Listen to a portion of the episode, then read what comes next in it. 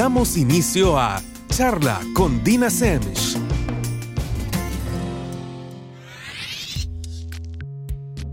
Buenas noches a todos y como ya se nos hizo costumbre, estamos con otro jueves, así que otra charla más también con Dina Semch.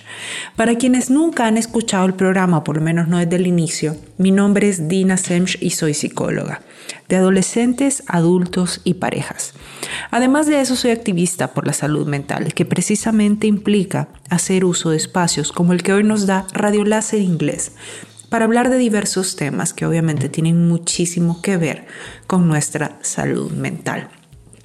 Recuerden que en mi caso lo hago desde mi punto de partida, que es la psicología, no porque es el único, simple y sencillamente porque es el mío. Este programa no es para venderle mis verdades a nadie, para convencerlos de algo, para lavarles el cerebro, es simple y sencillamente para poner información sobre la mesa y que todos aprendamos algo al respecto. Recuerden que ni siquiera se trata de cambiar sus puntos de vista, al contrario, cuando somos capaces de contemplar ideas que muchas veces son diferentes a las nuestras, eso nos permite reforzar nuestros puntos de vista o en el peor de los casos, incluir nueva información que nos sirva, como les decía, para que todos aprendamos, que creo que no le hace daño a absolutamente nadie. ¿De qué vamos a hablar el día de hoy? Hoy vamos a hablar cuando el duelo es antes de la pérdida. Sí, yo sé que suena un poco absurdo o contradictorio, pero no, esto sucede. Y les voy a explicar precisamente a lo largo de este programa por qué, cómo y qué podemos hacer. No estoy hablando de un duelo que es el duelo ideal, no creo que eso exista, no estoy hablando de un duelo que es mejor que otro, es un duelo diferente. Y como cualquier duelo, tiene sus características. Empecemos con generalidades de ¿Qué pasa con un duelo? Realmente un duelo eh, se da cuando tenemos alguna pérdida. Realmente estas pérdidas pueden ser de diferente naturaleza. No necesariamente estamos refiriéndonos solo a perder a una persona. Muchas veces un duelo se da al perder una relación, se da al perder un trabajo, se da al mudarnos se da al desprendernos de algo que ha sido realmente importante para nosotros. Se da también cuando de repente tenemos que aceptar alguna enfermedad crónica, por ejemplo, que tal vez no está poniendo en jaque nuestra vida, pero sabemos que es con algo con lo que tenemos que convivir. Por ejemplo, en ese caso se da la situación donde tenemos que hacer cierto duelo por la salud que estamos considerando que perdemos. Obviamente cada duelo depende de qué tan importante sea lo que estamos perdiendo y también de qué forma lo estemos perdiendo. Pero en este programa en particular, que les repito, el tema es cuando el duelo es antes de la pérdida, vamos a hacer referencia a dos eh, pérdidas en particular. Realmente cuando perdemos a alguien, a alguien que nos importa por una muerte, por una enfermedad o también cuando perdemos una relación. Porque fíjense que el duelo eh, anticipado, que es digamos que el nombre técnico de esto, el duelo anticipado realmente también eh, se da en relaciones y les voy a explicar por qué. Yo creo que aquí también nos va a ayudar a tener un poquito más eh, delimitado a qué nos referimos durante este programa. De repente, por ejemplo, hay personas que están en una relación y una de ellas empieza a sentir o a vivir la pérdida. Empieza a darse cuenta que la persona con la que está ya no es la persona con la que había decidido armar una vida. Empieza a darse cuenta que sus sentimientos han cambiado, sus expectativas han cambiado y por ende empieza a despedirse de la relación a pesar de seguir en ella y empieza a vivir un duelo. Muchas veces esto implica, dice, se lo voy a poner con ejemplos que me escriben con mucha frecuencia en la clínica. Lloro cuando voy al trabajo, cuando estoy a solas, lloro al regresar a casa cuando estoy a solas, siento que perdí a alguien, empiezo a tener la sensación de que esto no es cierto, de que estoy en un sueño, de que ya va a pasar. Y luego empiezo a sentirme terriblemente culpable. Y aquí les estoy describiendo las primeras etapas o reacciones que corresponden a las primeras etapas de un duelo. Esto es empezar a vivir un duelo antes de que la relación termine. Y esto es precisamente lo que lleva a mucha gente a no ser capaz de explicarse por qué cuando terminan la relación, que que ambos toman por su lado, una de las partes parece estarlo viviendo diferente al otro. Y no porque le resulte ajeno, porque a veces vemos a la otra parte llorando, vemos a la otra parte sintiéndose culpable, etc. Y nos reconocemos en esto. Sabemos que ya pasamos por ahí. No que no lo pasamos, no que no sentimos nada, pero sentimos muchas veces que lo hemos pasado hace, para algunos, hasta hace años. Y sí, se puede vivir un duelo antes de tiempo. Pero obviamente, obviamente, en nuestra cabeza cuando hablamos, por ejemplo, de muerte, se nos va de las manos un poco eh, este tipo de qué sería lo más yo creo que siempre tenemos estas conversaciones, ¿qué es con lo que yo podría lidiar mejor? Usualmente con lo que podríamos lidiar mejor es lo que no nos toca. ¿A qué me refiero? Si a mí de repente me está tocando eh, perder a un familiar de manera sorpresiva, siempre me voy a imaginar que hubiera sido mejor si hubiera tenido más tiempo para prepararme. Si lo pierdo eh, de esta manera, durante un periodo de tiempo donde ha habido un anuncio, donde he tenido tiempo para esto de prepararme, digo, no, tal vez hubiera sido mejor de una vez. Y esto es parte de lo que tenemos que entender. Los duelos son diferentes, no hay duelos mejores que otros. Creo que sí hay mejores maneras de gestionar este proceso, no importa cuáles sean las circunstancias, pero depende de la persona que lo está viviendo y no de las circunstancias en sí. Como decía Víctor Frankl, todos somos precisamente, producto de nuestras decisiones y no de nuestras condiciones.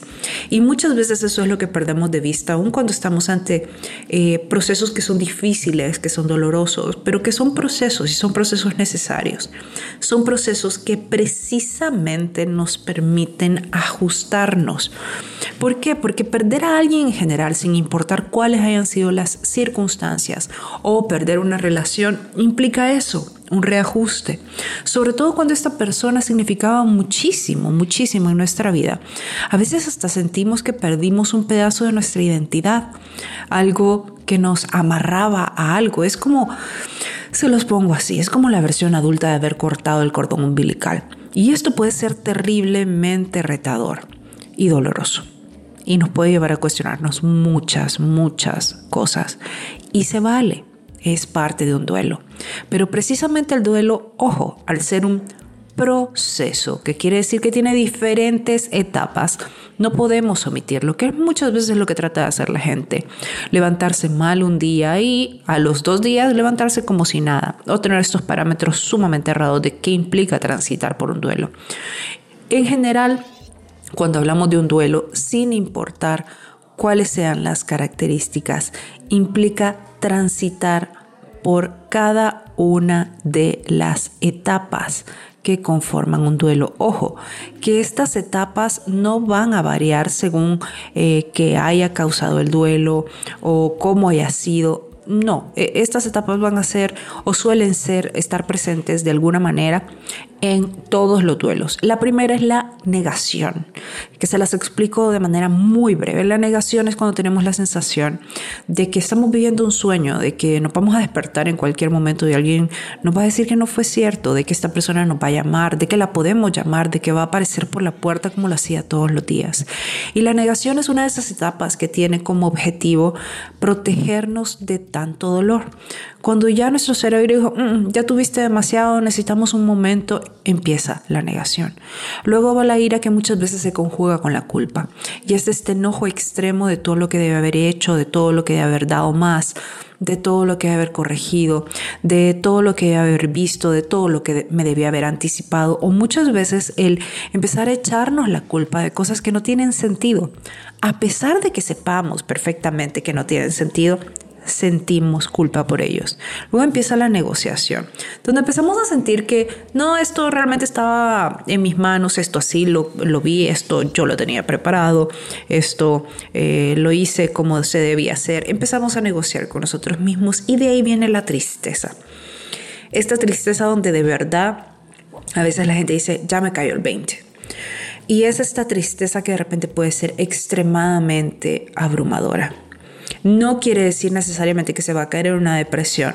Recuerden, la tristeza es una de esas cosas que se experimenta durante una depresión, pero no es el único síntoma de una depresión. La tristeza, cuando es un trastorno del estado de ánimo, va acompañada de otra serie de síntomas.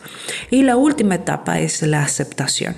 La aceptación implica que aceptamos precisamente lo que pasó. Eso no quiere decir que deja de ser un recuerdo doloroso. Eso no quiere decir que no vamos a extrañar a esta persona más.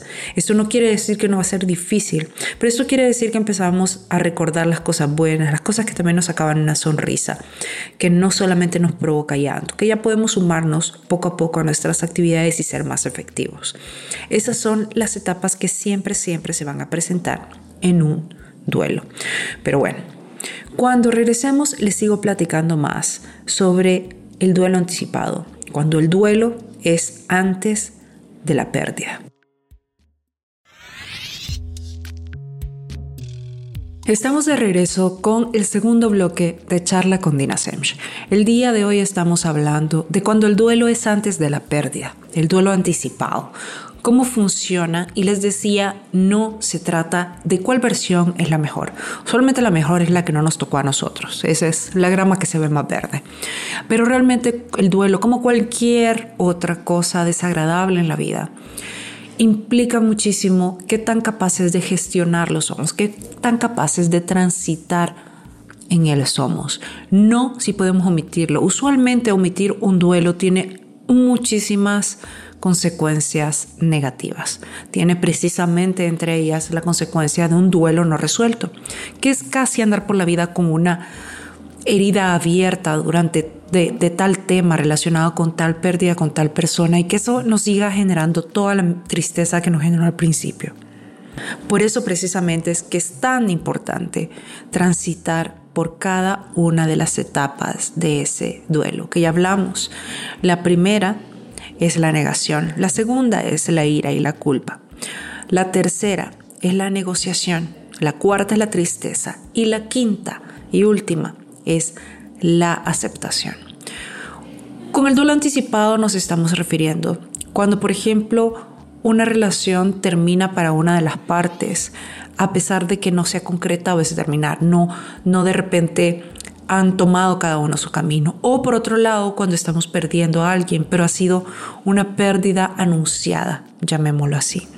Esta persona sigue viva, pero hay una enfermedad, una enfermedad crónica, una enfermedad que pone en jaque su vida, pero que realmente ha sido anunciado y nos da tiempo precisamente de definir cómo nos vamos a plantear frente a esta situación. Algo que yo creo que debemos tener en cuenta cuando hablamos de enfermedades crónicas y de duelo anticipado, es que uno de los retos es que muchas veces las enfermedades, depende de sus características, van llevándose a la persona que conocemos aún antes de que físicamente deje de estar ahí. Cuando son de repente ciertas enfermedades que comprometen las cosas que caracterizaban a esa persona, como por ejemplo precisamente su personalidad, su capacidad de dirigirse a nosotros, su capacidad de estar lúcido, de funcionar ante ciertas cosas, estas cosas que a todos nos caracterizan y precisamente nos hacen quien son y que dependen del funcionamiento óptimo de nuestro cerebro.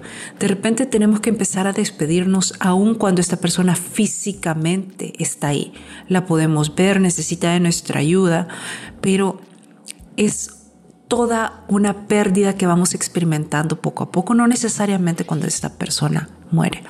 Les repito, el duelo anticipado no es un mejor duelo, no es un duelo ideal, es solo un duelo diferente. No hay un duelo para el que estemos preparados de la manera que nos gustaría estarlo. Y no hay tampoco un duelo que realmente haga destrozos. La manera en la que nos planteamos ante estas experiencias de vida son las que tienen consecuencias positivas o negativas. Ahora, en general, cuando hablamos de duelo anticipado, precisamente nos estamos haciendo, estamos haciendo referencia a eso, a todo el proceso por el que pasa alguien antes de que esta persona que queremos se vaya o esta persona que queremos muera. Obviamente esto implica, por ejemplo, en caso de la muerte, cuando se dan varias circunstancias, hay un diagnóstico que nos permiten prever que este va a ser el resultado. Ahora es como un duelo convencional, como el duelo que nos puede pasar en cualquier otra circunstancia. Solo que tal vez sí, yo diría que nos da tiempo, nos da tiempo para decidir cómo queremos empezar a tratar esto, cómo queremos empezar a enfrentarnos a estas cosas.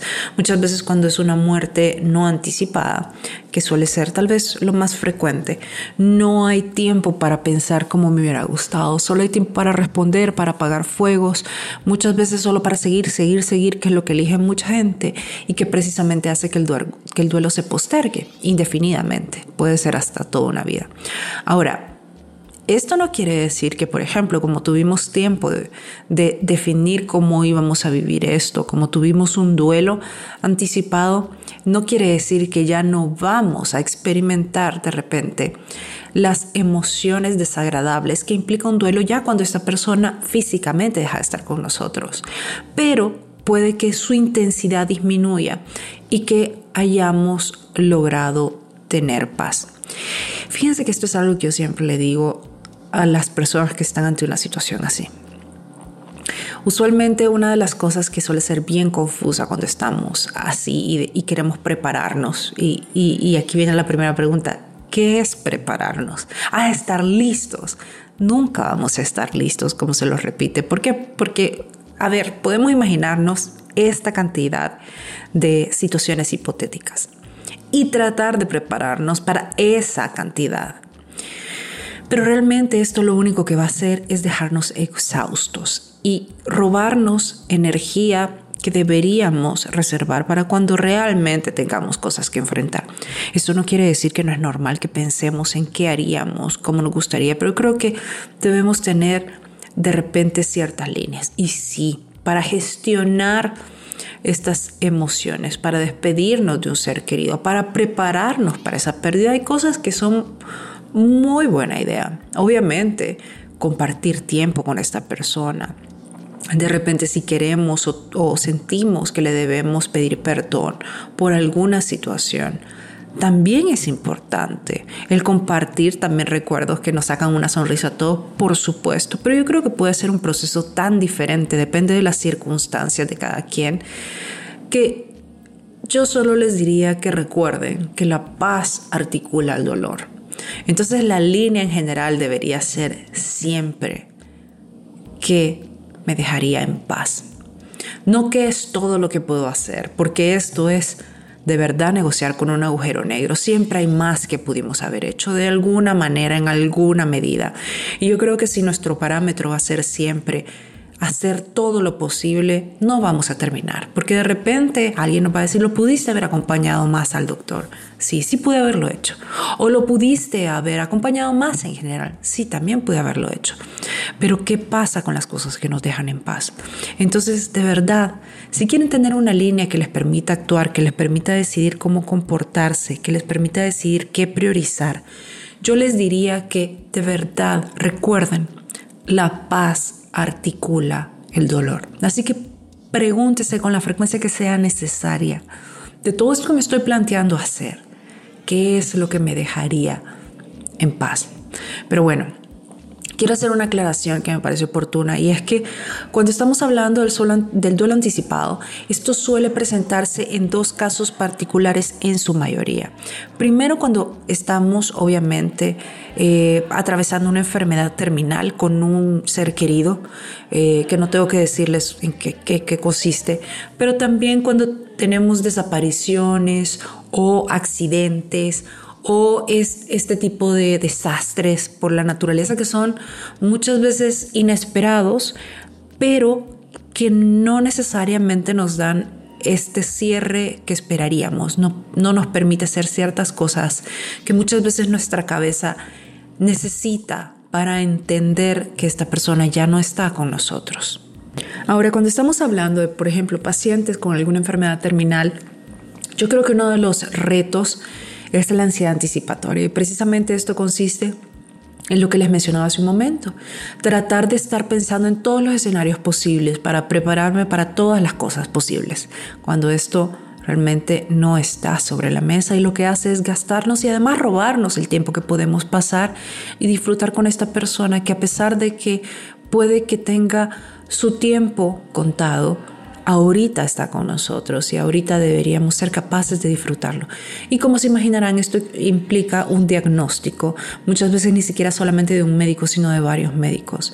Cuando estamos hablando de desapariciones, de accidentes, de desastres naturales, estamos hablando de estas circunstancias que hacen que un ser querido desaparezca de manera poco comprensible, de manera violenta, y de repente no podemos llegar a la conclusión de si sigue vivo o no sigue vivo. Pero hay un momento donde realmente, a pesar de que nuestro cerebro sigue percibiendo esta, esta lucita de esperanza, sabemos que es poca la posibilidad y por ende empezamos a hacer un duelo. Estos son los dos casos más frecuentes cuando estamos hablando de la pérdida de un ser querido y hay un duelo anticipado. Pero recuerden, aquí también estamos hablando de cuando se presenta una relación, una relación en la que por alguna razón las cosas se terminan para una de las partes y para la otra no necesariamente. Pero les sigo contando más cuando regresemos en el tercer bloque de charla con Dina Semch. Estamos en el último bloque de charla con Dina Semji y el día de hoy estamos hablando del duelo anticipado, estamos hablando en qué consiste, estamos hablando, eh, no si es mejor, como les decía, solo es diferente y el mejor duelo es el que no nos toca vivir a nosotros. Siempre pensamos que las circunstancias de otro hubieran sido más fáciles, más llevaderas, cuando solo son diferentes. Y como todo en la vida, esto depende muchísimo de cómo decidamos gestionarlo.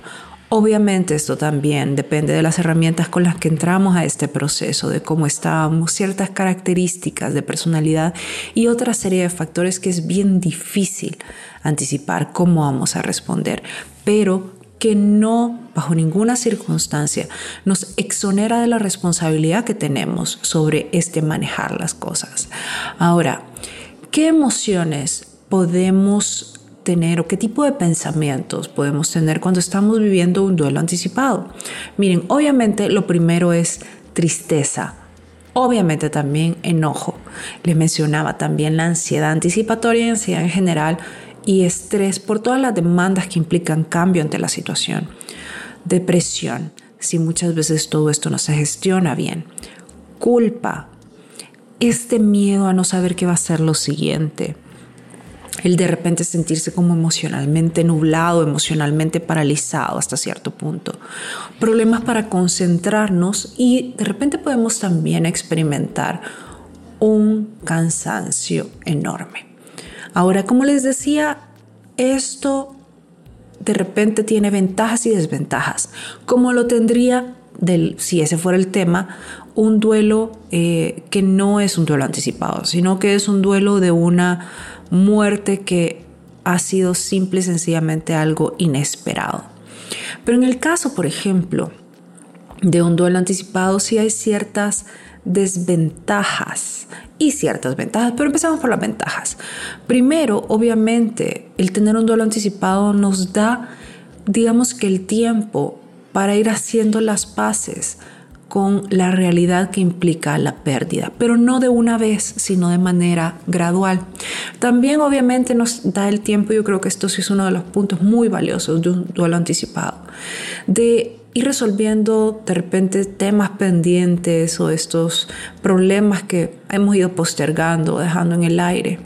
También implica que podemos hacer ciertos cambios y vivir mejor el presente que se nos olvida que es lo que tenemos con todos. También ir viendo qué va a implicar para nosotros esa pérdida también tener tiempo para expresar esas emociones, planificar el futuro que queda con esa persona y aún muchas veces después de que esa persona se marche. Esto fíjense que parece mentira y creo que es uno de los temas que más le huye a la gente porque obviamente es un tema que no queremos, es un tema desagradable, pero es un tema que muchas veces le puede brindar muchísima paz a la persona enferma. Ahora, ¿Cuáles son las desventajas? Bueno, una de ellas que ya les mencioné es la ansiedad anticipatoria, es estarnos preocupando todo el tiempo por cómo va a ser, si voy a estar preparado para este este este este este eh, tema.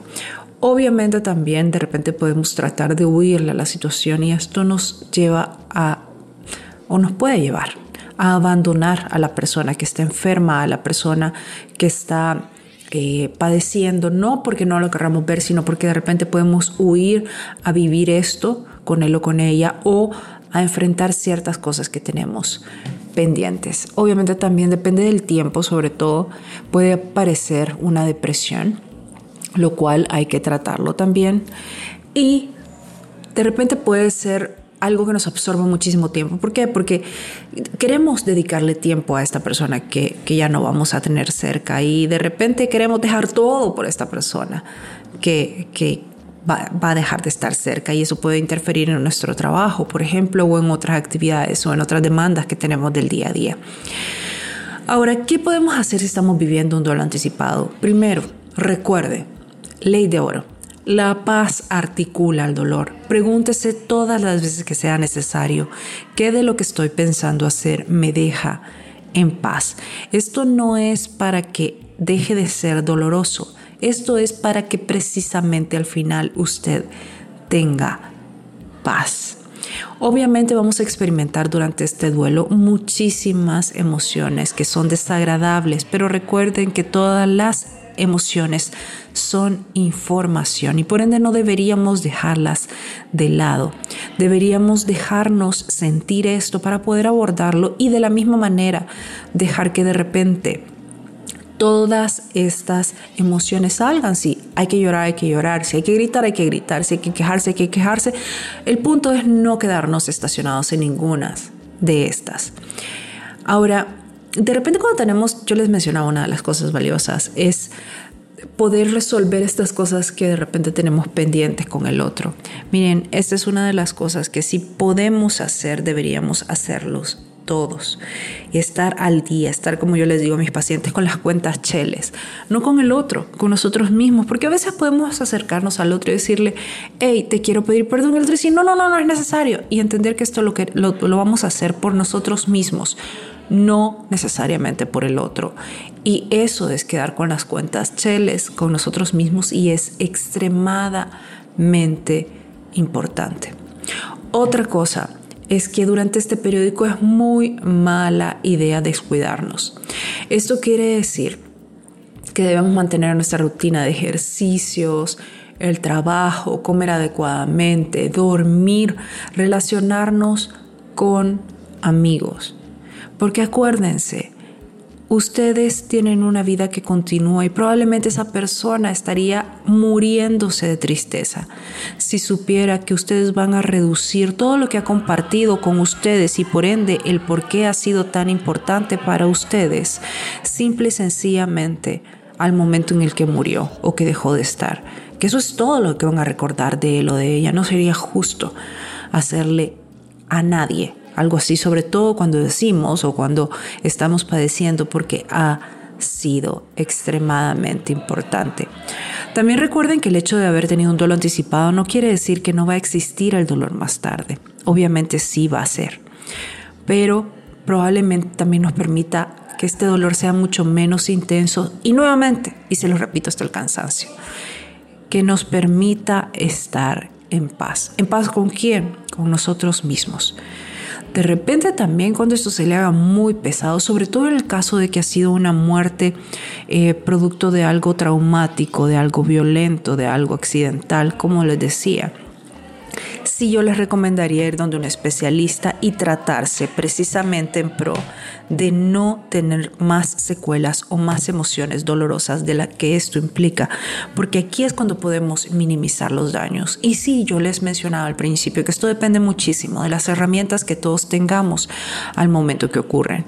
Y eso no necesariamente quiere decir que vamos a estar preparados todo el tiempo, ni en la mejor de las condiciones, pero precisamente el truco es saber que si no lo estamos, deberíamos precisamente ser capaces de echar mano y empezar a acudir donde un profesional que nos permita hacernos de todas estas herramientas para afrontar esto, no de una manera indolora, sino de la mejor forma.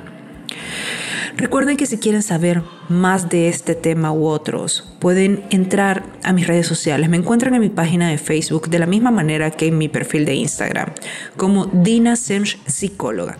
Yo sé que el Semch es enredado, pero se deletrea S-E-M. SCH. Si no, solamente ponen Dina Psicóloga y les voy a aparecer.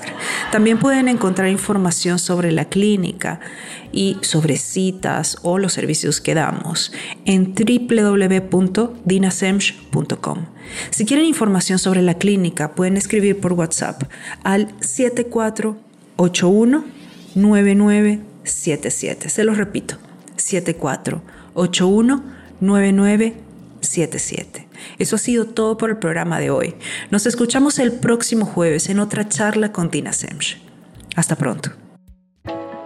Los jueves a las 8 pm en Radio Láser Inglés 92.9 FM ahora son de charla. Mi nombre es Dina Semch, soy psicóloga y activista por la salud mental. Los invito a que cada semana hablemos sobre diversos temas y en cada uno de ellos de cómo la psicología nos sirve como manual de instrucciones y caja de herramientas para tener la vida que queríamos cuando fuéramos grandes. Los espero.